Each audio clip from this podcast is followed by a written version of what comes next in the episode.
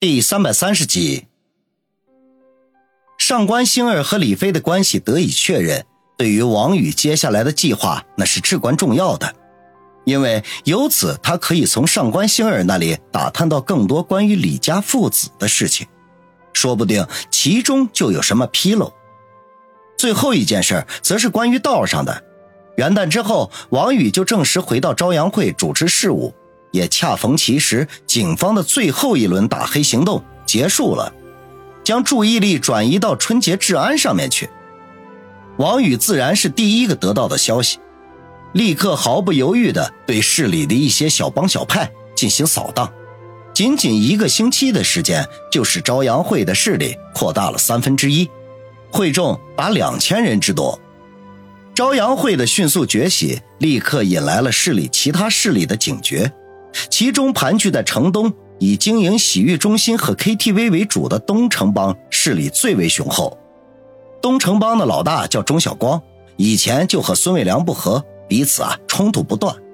此刻见孙伟良的继承者王宇忽然窜起，自然不能眼睁睁地任其发展，于是，在短时间内就与朝阳会发生了十几次的冲突，彼此各有胜负，平分秋色。王宇立刻将东城帮立为劲敌，命令朝阳会所有成员，只要与东城帮交恶，便毫不留情。不过，东城帮根深蒂固，实力雄厚，一时间也很难将其拿下，只能处于僵持阶段。除了这些重大的事件之外，王宇还将另外一件事提上了日程，那就是锻炼。自从退伍之后，他疏于锻炼，一直以来都在吃老本。尤其是这次中枪之后，他感觉自己的身体大不如从前了。于是从元旦那一天开始，他就每天抽出四五个小时的时间用来强化自己的身体。反正现在绝大部分的事情，他只需要遥控指挥就可以了，不需要亲自出马，时间多的是。而且为了能够安心锻炼，他推掉了黄金海岸大酒店的 VIP 房间，征用了苏辛迪在云顶国际的别墅。经过一番改造，那里不但成了朝阳会的大本营，也成了他的练武场。谈到练武，自然就少不了和孙卫红的交集了。每隔一两天，两人势必在别墅里恶斗一番，然后彼此交流经验，互相进步。自然，有些时候因为身体的过分接触，他们也会情不自禁地来上一场与众不同的交锋，为空旷的别墅里增添了几分春色。时间就这样飞快地流逝着，不知不觉间过去了二十多天，距离新年也只差一个星期了，也就是天朝传统的小年了。王宇在别墅里摆下了家宴，带着杨思思、孙卫红、苏辛迪和家人欢聚一堂。林雪飞远在海外不能回来，叶小楠和王小磊都要陪着自己的家人，他们三个无缘参加。至于方心母女，自从于雨溪出院之后，除了电话联系之外，就再未见过面。王宇这段时间又分身乏术，也没有空去探望他们。吃饱喝足之后，已经是晚上八九点钟了。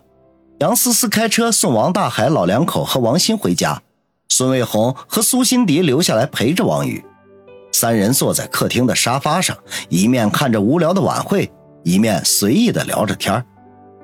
苏辛迪好像忽然想到了什么，扯了扯王宇的衣袖，说道：“王宇，我从星儿那里听到一个消息，不知道有没有用。”王宇一怔，忙不迭的问道：“什么消息？”啊距离三个月的期限已经过去了三分之一，虽然事情有所进展，那可都是无关痛痒，对于扳倒李寿山没有多大的帮助。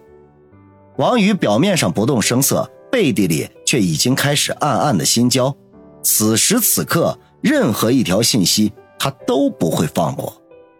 星儿从李飞那里听说，市政府打算开发城东的一块地皮，在那里建一个世纪广场。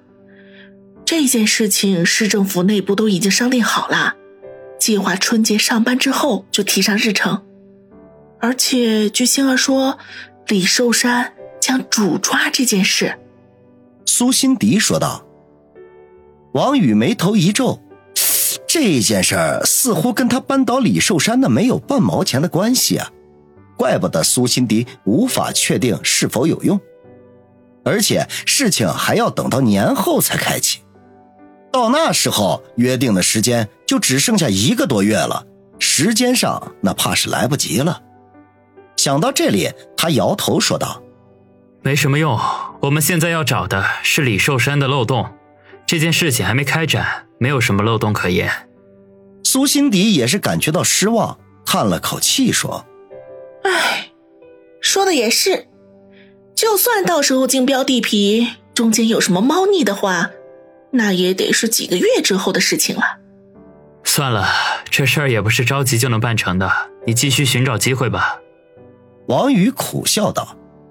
实际上，宋奎和孙威那面也没有太多的进展。这每天除了陪着李飞吃喝玩乐，那基本上也没有什么正经事儿。王宇已经暗中做了打算，如果情况继续这样不温不火的。那他只能拨打居北方给他留下的电话号码，找那个叫做焦作文的人帮忙了。没过多久，杨思思开车回来，四人看了会儿电视，便回房休息。王宇以为今晚可以大被同眠，结果悲催的是，三个女人谁也不搭理他，而是挤到一个房间聊天去了，只留他一个人在靠近楼梯的客房里，望着天花板唉声叹气。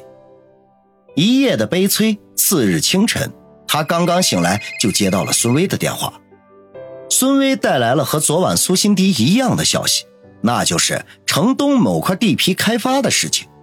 不过，却比苏辛迪多了一条，那就是李飞已经在他的圈子里展开行动了，有意无意地透露出，如果谁对开发这块地皮感兴趣，他可以从中周旋。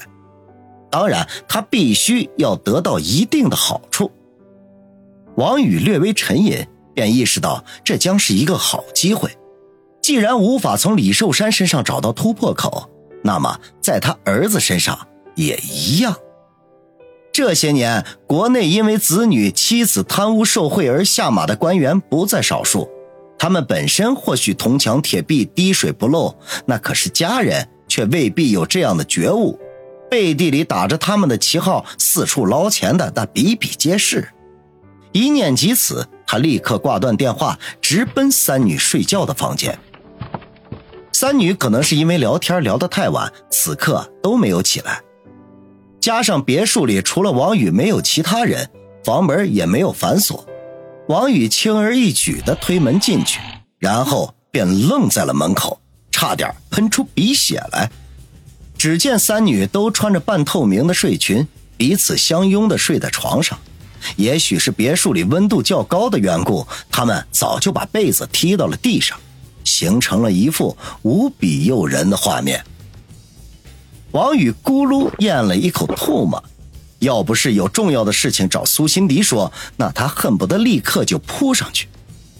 可能是他咽下唾沫的声音比较大的缘故，再加上孙卫红是练武之人。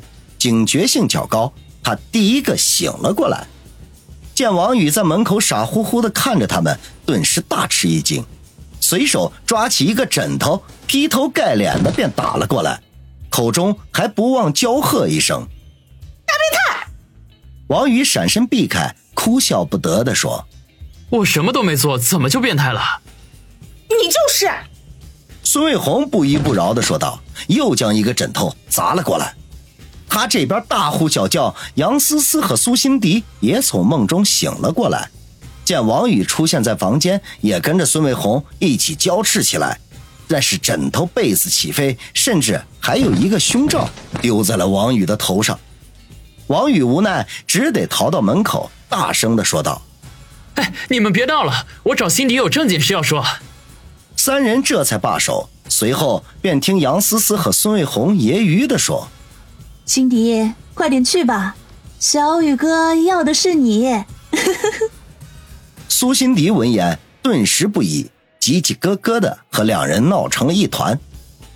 王宇只能在门口苦笑，等三人消停了片刻，才正色的说道：“你们穿上衣服，我在楼下客厅等你们。